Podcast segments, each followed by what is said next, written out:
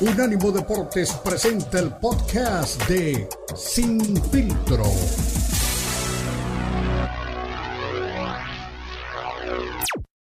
Muy bien, pues sí, la verdad es que es, bueno para esta época de, del año. Oye, entonces, ¿con quién te quedas además de, de Messi, de figura de este, de este partido? Eh, le entregan el reconocimiento. Obviamente es el, hombre que se lleva las palmas, ¿no? Por todo lo que ocurre en este, en este juego, pero pues el equipo le responde. Scaloni muy contento. Eh, me llamaba mucho la atención cómo la gente de su pueblo, no me acuerdo exactamente ahora cómo, cómo se llama el lugar de donde es originario el señor Scaloni, eh, pero toda la gente feliz, inclusive lo, lo saludaron. Eh, algunos chicos de una escuela y él estaba muy contento. Es este Pujato, Argentina, eh, el lugar originario de, Scaloni, que nadie creía en ese señor, nadie le daba un peso, era muy criticado.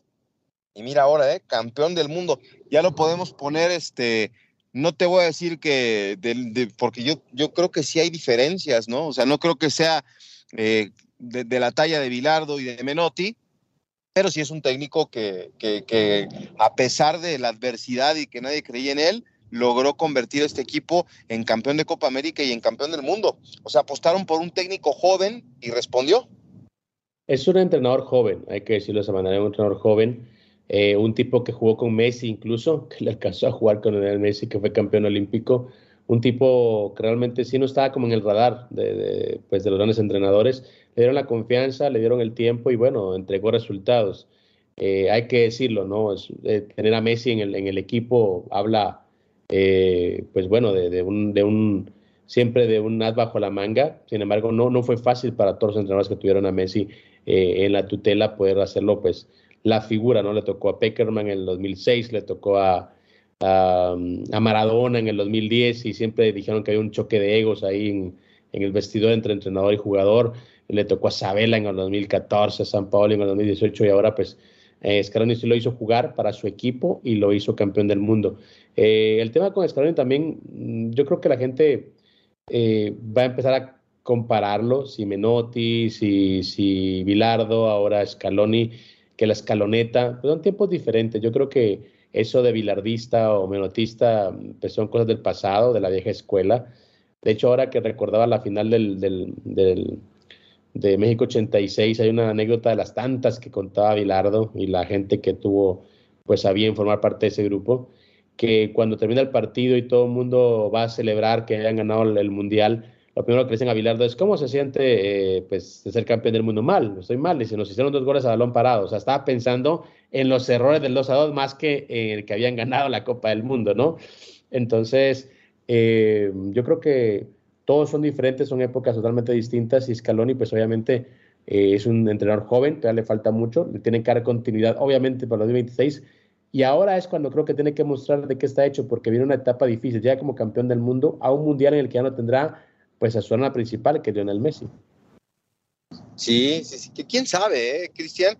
O sea, no es el mundial de cuatro años, estamos hablando en tres años y medio yo creo que lo, que platicamos en su momento de Tom Brady, ¿no? Si ya tuviste la Copa del Mundo en la mano, no te, no te voy a decir que en el caso de Messi iba de pensar en el retiro, ¿no? Pero digo, Pelé sí lo hizo. Y yo no soy partidario de, del brasileño, pero imagínate despedirte con la Copa del Mundo en la mano, pues es una oportunidad preciosa. Evidentemente, pues hay mucho dinero de por medio, contratos, eh, objetivos, él quiere seguir jugando, eh, parece que el tema de llegar a Miami eh, le, seduce mucho y podría terminar su carrera ahí en la MLS, entonces, pues llama mucho la atención qué viene a partir de ahora para Messi. Igual y lo vemos en otra Copa del Mundo, ya sin un rol protagónico que no creo que tenga caso asistir, si ya no eres este, el jugador que va por algo, a lo mejor Cristiano, ¿no? Si busca su revancha en, en el Mundial del 2026, pero Messi ya con la Copa del Mundo, digo, sería muy difícil pensar en el bicampeonato, ¿no? Mira, Messi tiene 35 años, llegaría con 39 porque cumple años eh, en junio a esa Copa del Mundo. Eh, Cristiano tiene 37, para es más complicado.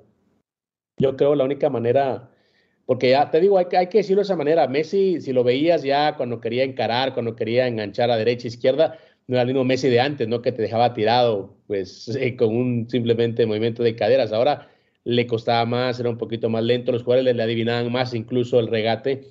eh, pues ves que el tiempo pues ya haciendo media, entonces pensar en un Messi a los 39 no sé cómo llegaría o si lo adecuarían a una posición diferente. La única manera en la que yo lo veo llegando es, ya sabes, romper un récord, primer jugador que juega seis Copas del Mundo, no sé, puede apostar a eso, pero no sé si realmente sea lo mejor para el equipo, porque es un equipo que llegaría como campeón del mundo con la obligación moral de, pues obviamente, de, repetir o al menos, pues obviamente, de, mantenerse entre los mejores equipos del mundo.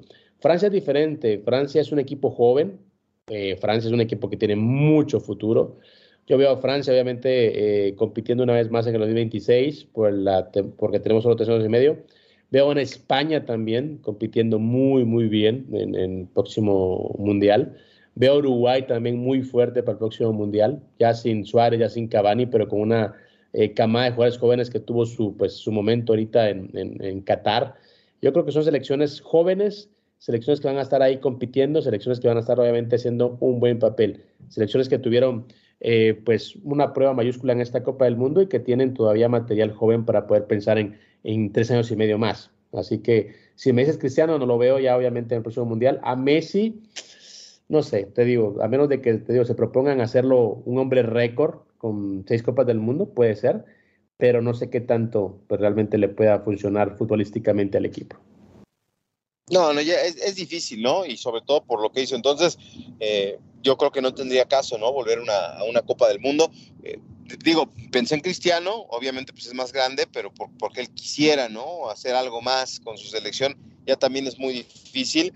Y sobre todo con un Mbappé que va a llegar en, el momento importante, ¿no? A su carrera. Un, tipo eh, ganador, físicamente al, al, al 100 va a estar. Digo, de aquí al Mundial pueden pasar muchas cosas, ¿no?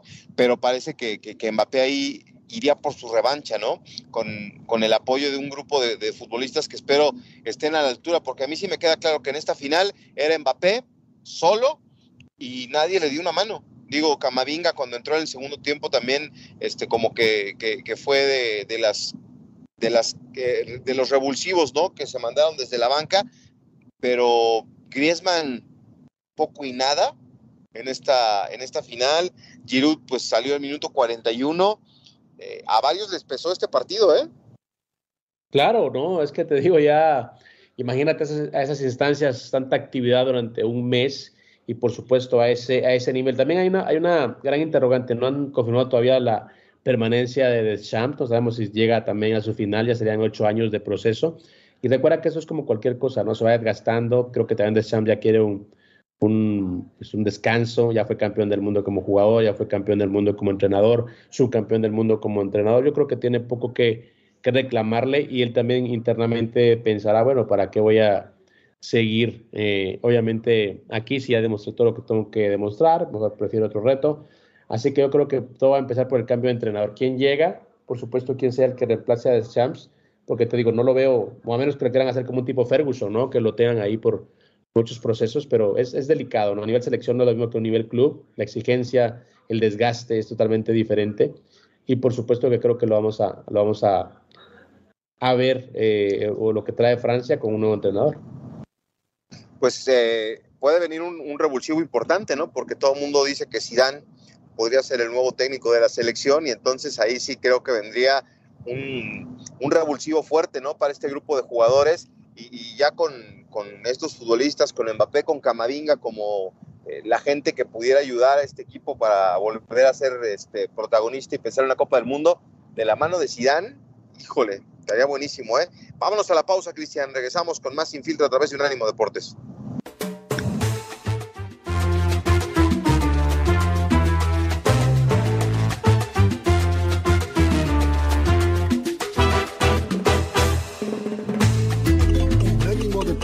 Tiene su propio canal de YouTube para que nos escuches y nos veas. Unánimo Deportes en YouTube. Oh, míranos, míranos.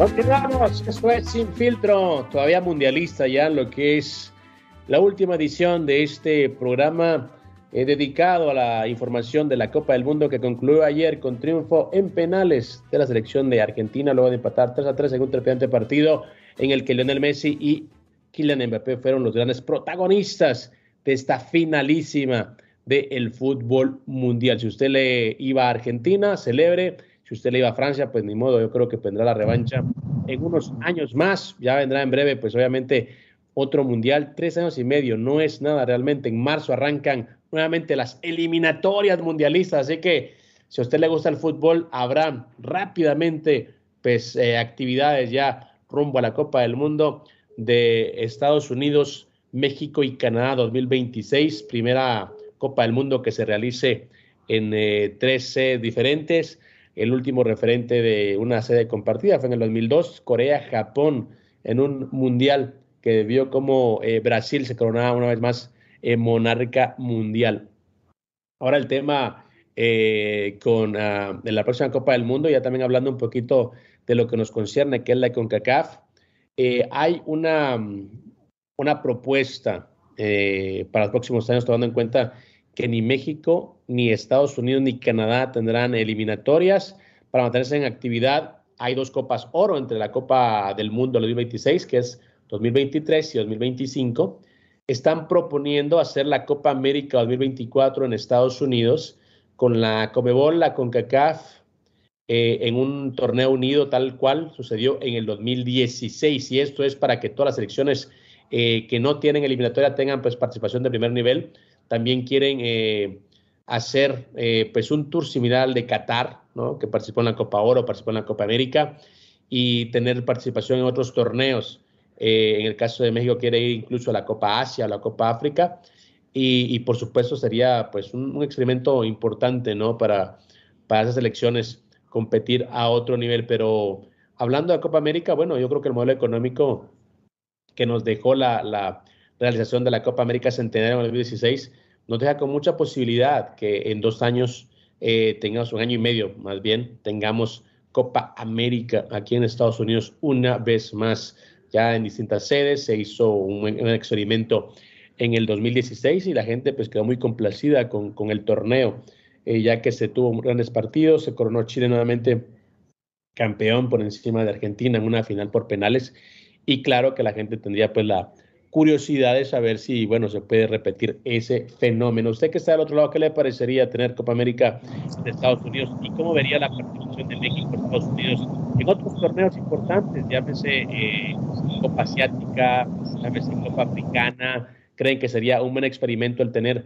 a selecciones de CONCACAF participando en esos eh, certámenes para poder pues suplir la falta de participación o la falta de actividad eh, que tendría la eliminatoria, porque siempre hay que decir, la selección que tiene mejor eliminatoria siempre es la que llega mejor preparada y también más allá de que se puedan empezar a, a, gestar una serie de amistosos, de preparación y lo que quieran, no hay nada como la participación de una eliminatoria para pues empezar a medir lo que es eh, la potencia, el potencial de cada selección. Así que, bueno, enhorabuena por la selección mexicana, estadounidense y canadiense, eh, que tendrán ahora, pues, a bien ser sedes de la Copa del Mundo. Hablando de CONCACAF también, eh, mi veto, que creo que es un tema que no podemos eh, dejar por un lado, ya terminó la Copa del Mundo, Argentina es campeón, inobjetable, Francia tiene futuro, inobjetable, Mbappé, la nueva sensación del, del, fútbol mundial, inobjetable, Messi ahora también ya tiene que sentarse en la mesa de Pelé y Maradona, inobjetable.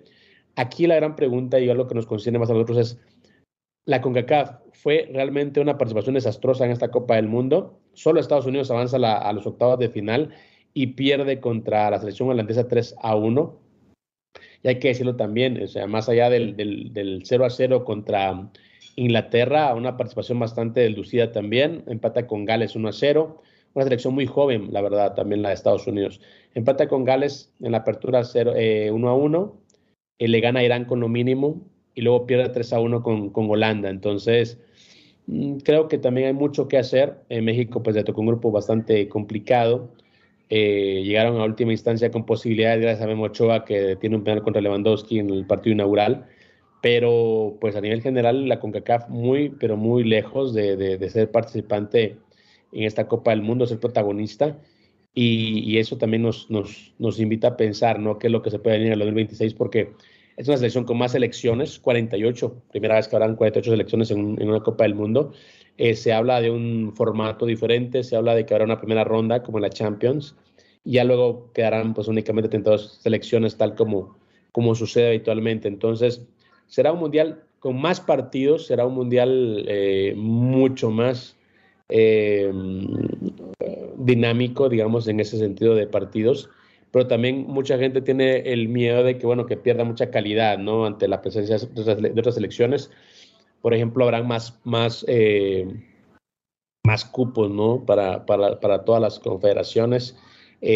también habrán cupos en la CONCACAF, en la COMEBOL. Eh, en el Comebol, por ejemplo, ahora habrán, en lugar de cuatro y medio, harán seis y medio. Es decir, únicamente dos selecciones de las de las eh, diez selecciones que tiene Comebol, eh, pues se quedarán fuera nada más tres selecciones, ¿no? en cada Copa del Mundo. bueno, veremos ahora entonces. Hay que, hay que pensar, ¿no? Si se hubieran jugado con seis selecciones de Comebol, posiblemente estuviera Colombia y, Chile hubiesen, estado en esta Copa del Mundo. y bueno, ya veremos qué tanto le puede funcionar al nuevo formato y por supuesto lo que más importa, cuánto le puede funcionar a la CONCACAF también. Eh, esta, esta nueva, este nuevo formato de, de, Copa del Mundo. Ahora también, como repetimos, viene en el 2023 una, una eliminatoria que arranca eh, también en, marzo. Eh, veremos cuál es el formato y también estaremos pendientes de todos los partidos que puedan venir para eh, este, este nuevo, esta nueva era del fútbol mundial. Así que estamos ante, un nueva, ante una nueva eh, ola de, cambios en, la, en, el fútbol y también estamos ante el nacimiento, repetimos, de grandes figuras. Eh, yo creo que también hay que tomar en cuenta que jugadores de, la CONCACAF no, no irán más a una Copa del Mundo eh, hables el caso de Andrés Guardado, posiblemente tampoco Guillermo Ochoa. Ah, hay muchos temas ¿no? que uno tiene que ir tomando en cuenta porque hablamos tanto de las grandes figuras, de los que no están, de Mbappé, de Benzema, pero a este lado del mundo también hay jugadores que posiblemente ya no están ¿no? en el próximo proceso. Eh, de las elecciones, repetimos, anfitrionas, Alfonso Davis cumplió eh, marcando el primer gol de Canadá en una Copa del Mundo, sin embargo se retira también con tres derrotas en tres partidos el cuadro canadiense. Eh, el lado de mexicano, repetimos, Andrés Guardado hizo ya finalmente cinco Copas del Mundo, pero no irá más tampoco con la selección mexicana. Guillermo Ochoa, él dice que todavía tiene cuerda para rato, veremos si finalmente puede seguir jugando ah, dentro de tres años y medio. Pero es, repetimos, de las cosas que uno eh, pues empieza a analizar y pensar el panorama del fútbol de CONCACAF, cómo, se, cómo cambiará o cómo, cómo estará ahora para lo que es la próxima Copa del Mundo, que es en tres años y medio. Así que es parte de las nuevas cosas que estamos eh, viviendo, las nuevas cosas que estamos, pues obviamente, previniendo para, para, este, para este Mundial y también para lo que puede venir dentro de lo que es el nuevo orden del fútbol mundial. Ponga la firma de Mbappé, ponga la firma de Uruguay, ponga la firma de España, que creo que también le faltó un poquito más de experiencia en esa serie contra Marruecos, pero es una selección que hay que tomar en cuenta. También hay que eh, esperar quién será el recambio de Luis Enrique. Eh, una selección que repetimos hizo una muy buena eh, primera fase de, mundial, y no digo primera ronda, sino primera fase, arrancando con una goleada sobre Costa Rica, luego empata con Alemania y luego se complica con la selección también japonesa. por momentos estuvo incluso eliminada del Mundial. Pero bueno, esto es, parte de lo que pasa en estos grandes eh, eventos. Alemania también será las elecciones eh, que tendrá que servir un recambio, al menos trabajar mucho en cuanto a la nueva aparición de estrellas y veremos también si Alemania o incluso Italia, que también está trabajando fuerte para regresar a Copas del Mundo. Se ha perdido dos Copas Mundiales eh, en la selección italiana y por supuesto para la Bolengo, para todo lo que representa la, la escuadra azul en el fútbol mundial, no pueden darse el lujo de estar fuera de Estados Unidos, México y Canadá. Señores, una pausa, regresamos. Beto Pérez Landa y Cristian Echeverría le acompañamos. Volvemos después de unos mensajes y por supuesto seguimos hablando del cierre de esta Copa del Mundo y lo que pueden ir también en los deportes americanos.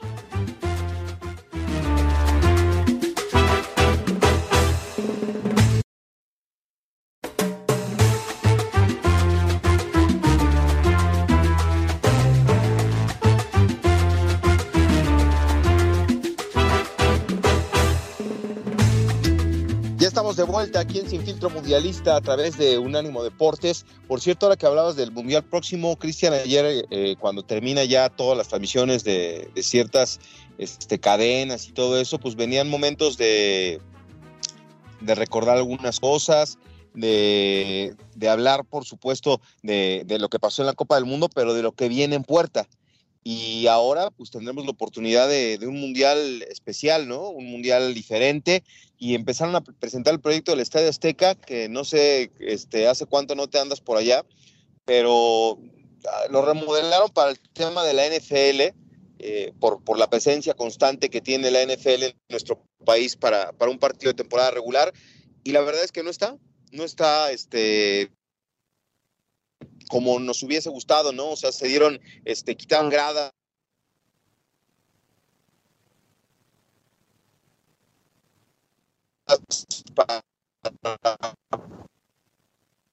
Entonces, este, pues, como que no quedó bien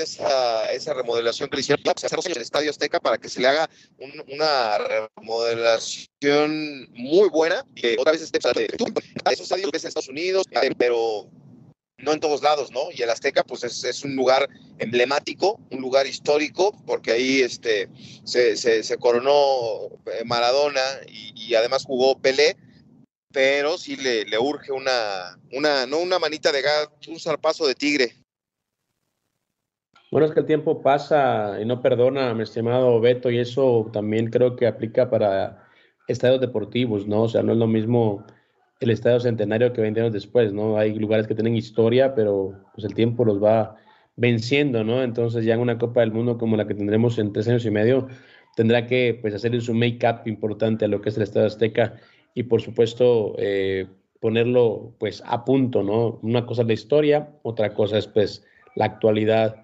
de cada sede. Pero mi estimado Beto, también yo creo que ya hay que cerrar eh, pues el tema de Copa del Mundo. Estamos ya eh, pues encaminándonos a lo que es eh, el cierre también de la temporada de la NFL, temporada regular al menos. Y se jugó la, la, fecha 15 de, el, de la temporada de la NFL con pues partidos bastante emotivos, partidos también que, marcan diferencia. Los Patriotas eh, perdieron por ahí también la buena racha que traían.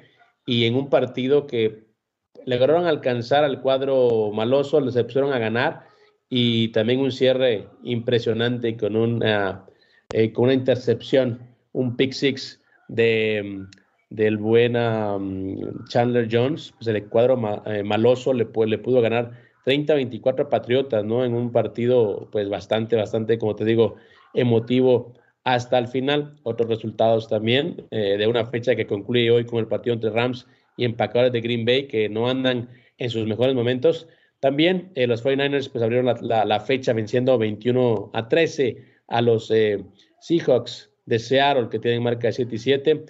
luego también el sábado actividad, los Potros no pudieron con los vikingos en tiempo extra. Se llevan la victoria 39-36 del equipo de Tennessee. También los Browns eh, de Cleveland vencen 13-3 a Baltimore, que sigue con marca positiva, 9 5. Los Bills, en un partido también eh, que tiene a dos contendientes fuertes, le ganaron 32-29 a los Delfines de Miami. Los eh, Falcons no mejoran su racha y no mejoran su actualidad. Perdieron 21-18 contra los Santos de Nueva Orleans. Eh, los, los acereros perdón, eh, de Pittsburgh tienen una victoria importante 24-16 sobre las Panteras de Carolina. Y mientras que las Águilas de Filadelfia, el equipo con mejor racha en la actualidad eh, de la NFL, vencen 13 a 1, perdón, perdón, 25-20 a los Osos de Chicago. 13 a 1 es la, la marca que tienen a nivel general. Los jefes de Kansas City pues con más problemas de los esperados, le ganan 30-24 los Tejanos de Houston, mientras que los Cowboys no pudieron con los Jaguares de Jacksonville, que dieron el zarpazo en esta semana, 40-34. Leones de Detroit vencen 20-17 los Jets, mientras que los Broncos, tus Broncos, tienen un respiro venciendo 24-15 a los Cardenales de Arizona. Los Raiders, como te decía, tuvieron por ahí un gran cierre de partido, un cierre espectacular, perdían en el marcador, lograron alcanzar con un touchdown sobre el final eh, que se discutió mucho porque decían eh, que Keelan Cole no haya puesto bien los pies eh, dentro de las diagonales, vencen 30-24. Luego los cargadores de Los Ángeles vencen 17-14 a los Titanes de Tennessee. Bucaneros de Tampa Bay con Tom Brady no pudieron con los Bengalíes 34-23 y los Gigantes de Nueva York vencen 20-12 a los Commanders de Washington. Hoy repetimos, Rams y empacadores de Green Bay cierran lo que es la fecha 15 de la NFL, mi Beto, así que todavía está al rojo vivo lo que es el camino hacia la postemporada en la NFL.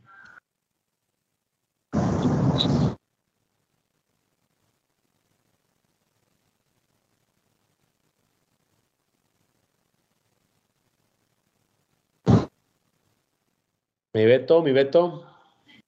Bueno, eh, está todavía eh, bastante apretado el tema eh, del, camino al, al, super, al Super Bowl, bueno, a la postemporada primero. Y hay algunos que ya tienen, pues obviamente, su lugar asegurado en lo que es la postemporada, en la americana. Los Bills de Buffalo y los jefes de Kansas City, pues ya tienen, pues por ahí su lugar asegurado. Los jefes, de hecho, también aseguran lo que es la división. Eh, eh, del lado de la Nacional, las Águilas de Filadelfia, Vikingos de Minnesota, 49ers y Cowboys ya están también incluidos en lo que es eh, la postemporada. A la casa, o los que hoy todavía tendrían un boleto a esa fase, están en, esa, en ese sector los Bucaneros, los Gigantes y los Commanders. Esos son los equipos que si hoy terminara la temporada regular estarían ya jugando la postemporada. En la americana está un poquito más abierto. Eh, le decíamos que está, pues los Bills de Buffalo y los jefes de Kansas City, eh, pues tienen ya lugar asegurado. Y eh, dentro de, abajo de ellos también están los Bengalíes de Cincinnati, los Titanes de Tennessee, los Cuervos de Baltimore, los Cargadores de Los Ángeles y los Delfines de Miami estarían, pues, en este, en ese momento calificados a la postemporada. La derrota que subió Patriota los baja al octavo puesto. Ahí sí que en la burbuja, como dicen, en on the bubble, están ahí pues con posibilidades por allá fuera de ella si es que hoy que terminar la fase regular. Cerquita, cerquita todavía están eh, los Patriotas, los Jets de Nueva York, los Jaguares de Jacksonville y los Raiders de Las Vegas, junto a los Browns de, Cleveland y también los Steelers un poquito más abajo. Tanto eh, Jaguares como Raiders, Browns, Steelers y, y, Steelers tienen marca de 6 y 8. Los Jets y los Patriotas tienen marca de 7 y 7. Así que está todavía competida la, eh, la carrera por un lugar en la postemporada. Faltan tres fechas eh, para que concluya la misma. De momento solo tres equipos están eh, pues ya eliminados, que son los Tejanos de Houston, los Broncos de Denver y por supuesto también los Tejanos de Houston, que han sido el peor equipo de la temporada regular. Así que también es así las cosas en la NFL, que repetimos, está en su recta final, está en su lado decisivo, está pues ya todos los equipos están decidiendo o definiendo quién será el próximo calificado a la postemporada. Así las cosas. Eh, hay que recordarles que hoy, repetimos, también se cierra la fecha 15, compartido entre los Rams y también los empacadores de Green Bay. Veremos cómo le va al cuadro angelino. Todavía campeones de la NFL, todavía campeones del Super Bowl en esa búsqueda intensa, inmensa por un lugar en la postemporada. Recuerden, esto es Sin Filtro ya no mundialista, a partir de hoy ya cambiamos nuevamente nuestra, nuestro enfoque a los deportes americanos y también ya dejamos por un lado la finalísima y también la Copa del Mundo de Qatar 2022 que tuvo Argentina como campeón y tiene también a los franceses como nueva sensación en el orden mundial del fútbol mundial. Una pausa, regresamos, recuerde, somos Infiltro.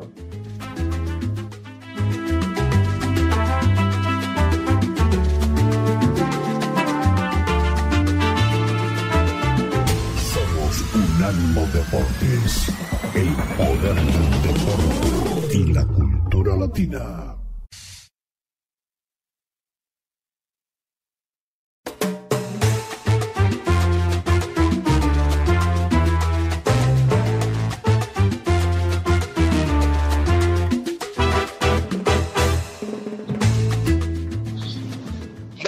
Estamos de regreso aquí en Sin Filtro, en la recta final del programa. Cristian Echeverría y Beto Pérez Landa. Oye, Cristian, lo que sí me encantó, digo, yo sé que ni los Raiders ni los Broncos tienen nada que hacer en esta temporada, pero qué jugada este, con la que se define el partido ayer, ¿no? Cuando podían los Pats eh, llevar el partido al, tiempo extra. Eh, es inaudita, ¿no? La jugada y ese pase medio extraño que lanza este, el coreback de los Patriotas y le da la oportunidad a los Raiders de quedarse con una victoria que la verdad no estaba en el presupuesto, creo yo. Pues mira, estábamos ya haciendo pues acopio de las últimas eh, remontadas de rivales en el Allianz Stadium para los Raiders.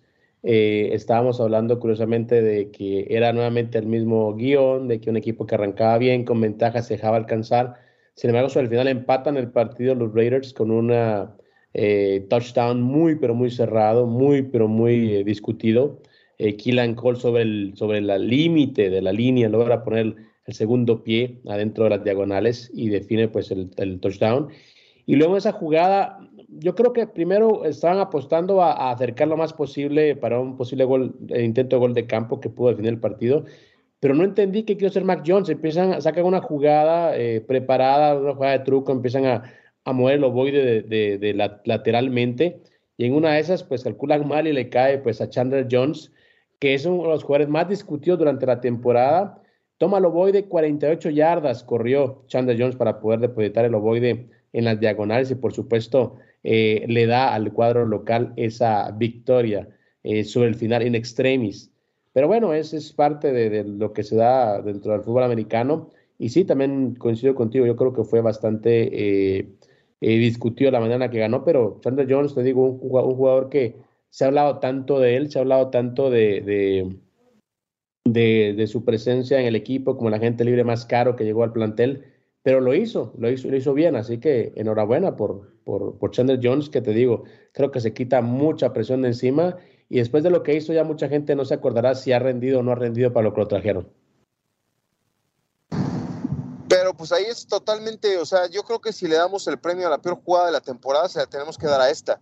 O sea, sacan, saca a Mac Jones la, jugada y entonces sale este, un balón para un lado y después van para el otro quieren sorprender y, de repente pues se le entregan a un chavo que en vez de correr hacia el frente regresa 10, 15 yardas y lanza el, balón a, la única zona donde la podía agarrar la gente de los Raiders. O sea, no sé qué estaba viendo o no sé en qué estaba pensando. Es la peor jugada de la temporada, es una vergüenza. La verdad es inexplicable lo que le pasó al equipo de los Patriotas. La cara de Bill Belichick lo decía todo, ¿no? Al final del partido.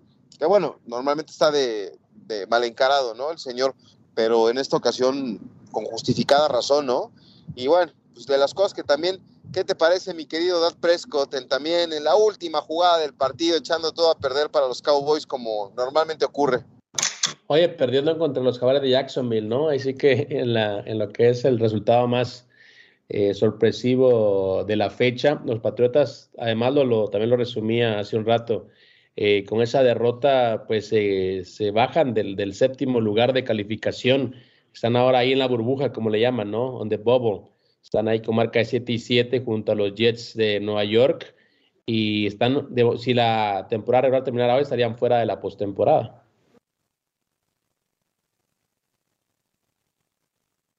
Sí, de acuerdo, de acuerdo no sé, esa, esa jugada le va a salir carísima, ¿eh? carísima a, la gente de, los Patriotas de Nueva Inglaterra, que te decía, por ahí tienen la ilusión de que pues haya un, una despedida, así como los de Barcelona están esperando a Messi, creo que sí hay un sector que sí esperan que regrese este Tom Brady, pero así para como están las cosas, como que ya para qué, ¿no? Oye, y lo del partido que decías hace rato de los Bills de Búfalo, otra vez brillantísimo, ¿no? Lo del coreback de, los Bills de Búfalo que está en el momento más importante, creo que de su carrera, y que ahora sí viene con la oportunidad, ¿no? De, de hacer cosas que, se queden ahí para toda la vida. Eh, en la nieve, cuatro pases de anotación, con un rival que es muy bueno, ¿no? Como los Dolphins y que ha tenido una, buena temporada y sacando el partido 32-29, ¿no? Este, este partido que tuvimos hace unos días, eh, encumbra otra vez a, Josh Allen como uno de los, candidatos a buscar el Super Bowl. Totalmente de acuerdo. De hecho, también un equipo más se sumó a la lista eh, de los eh, equipos eliminados, que son los Cardenales de Arizona, también ya están fuera de cualquier eh, de calificar, donde las cosas están ya pues, realmente más claras es en la nacional, ya hay cuatro equipos calificados, solo son tres eh, lugares los que hay que definir, porque a Filadelfia, eh, Minnesota, San Francisco y Cowboys están eh, calificados y falta todavía los tres lugares más. Están los Bucaneros, los Gigantes y los Commanders todavía hoy ahí en posibilidad de calificación. Y luego están pues en la burbuja, como dicen, está Seattle, están Detroit, los Empacadores, las Panteras, Santos, Atlanta y los Rams tengo una posición mucho más lejana. Así que están todavía ahí tratando de meterse y en la pues en la americana decíamos solo los Bills y los Jefes están ya calificados y los Bills de Buffalo pues eh, como el mejor equipo de la división pues están ahí con los Jefes eh, palmo a palmo en dos equipos que son candidatos a, llegar al Super Bowl. Sí, de acuerdo, de acuerdo. Oye, y te decía, ya creo que no, no me alcanzaste a escuchar, también un desastre lo de los Dallas Cowboys, ¿no? Que tenían ahí el partido pues en la bolsa y otra vez este hizo de las suyas, ¿no? El coreback estelarísimo del conjunto de los Sí te escuchaba, te escuchaba, yo te decía que los Cowboys, Dad Prescott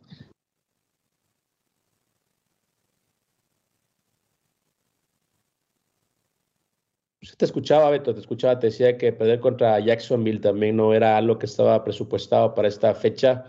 Pero bueno, eh, al menos ya están calificados a lo que es el playoff. Veremos ya, siempre he dicho, ¿no? La postemporada es un torneo diferente y veremos hasta dónde le puede alcanzar a estos vaqueros de Dallas que siguen ahí también ya calificados con una marca de 10 y 4 y que quieren, pues obviamente, eh, ser candidatos al título. Veremos si finalmente lo pueden conseguir.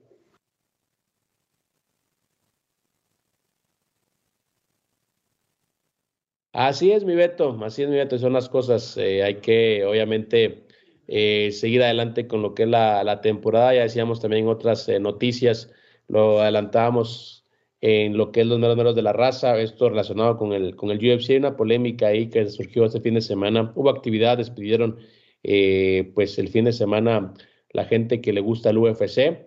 Y también hay un tema ahí con Raúl Rosas Jr., que es la nueva eh, novedad eh, mexicana dentro de lo que es el UFC, el tipo más joven en llegar al octágono de pues, esta empresa. Yo no quiero a nadie. Este permítame, permítame, permíteme. Eh, y entonces decía también al German Sterling, que es el campeón de la división de las 135 libras, que un día llegó Rosas a, pedirle, bueno, practicar con él un poquito de, de grappling, de wrestling, se pusieron a practicar y él decía, bueno, es que le dije que era, era light, era únicamente para calentar, pues para estar eh, en forma y el tipo me, me, empezó a, pegar en serio, a tratar de obviamente derribarme, a tratar de, hacer lucha conmigo, de luchar. Eh, yo lo tomé como, bueno, como broma, como, bueno, el tipo tiene, tiene mucha, mucha gana, mucha adrenalina. Sin embargo, hoy se me di cuenta luego que estaban grabando, ¿no? El papá estaba grabando y obviamente el tema era tratar de exhibirme o tratar de hacerse el, guapo, como dice Sterling, ¿no? Entonces, bueno, es un tipo que acaba de llegar a la división, está muy joven, que siga ganando y espero que siga ganando porque ahora sí espero que, tenga una oportunidad conmigo para demostrarle pues que obviamente eh, quién es el campeón de la división y por supuesto que él acaba de llegar y tiene futuro, pero todavía no es su momento, así que tienen que esperar cuál es el mismo. Así que de las cosas que pasan eh, dentro del UFC, mi estimado uh, Beto, también decíamos de las eh, felicitaciones que tuvo en redes sociales el Canelo Álvarez sobre la selección argentina, pues zanjando definitivamente lo que fue la polémica con Lionel Messi durante esta Copa del Mundo. Me estimado Beto, un abrazo. Terminamos hoy Sin Filtro Mundialista. Ya el viernes hablaremos de Sin Filtro normal. Un abrazo, te quedas en la Copa del Día, ¿no? Perfecto, señores, hasta la próxima. Recuerda, somos Sin Filtro Mundialista. Esto es Unánimo Deportes.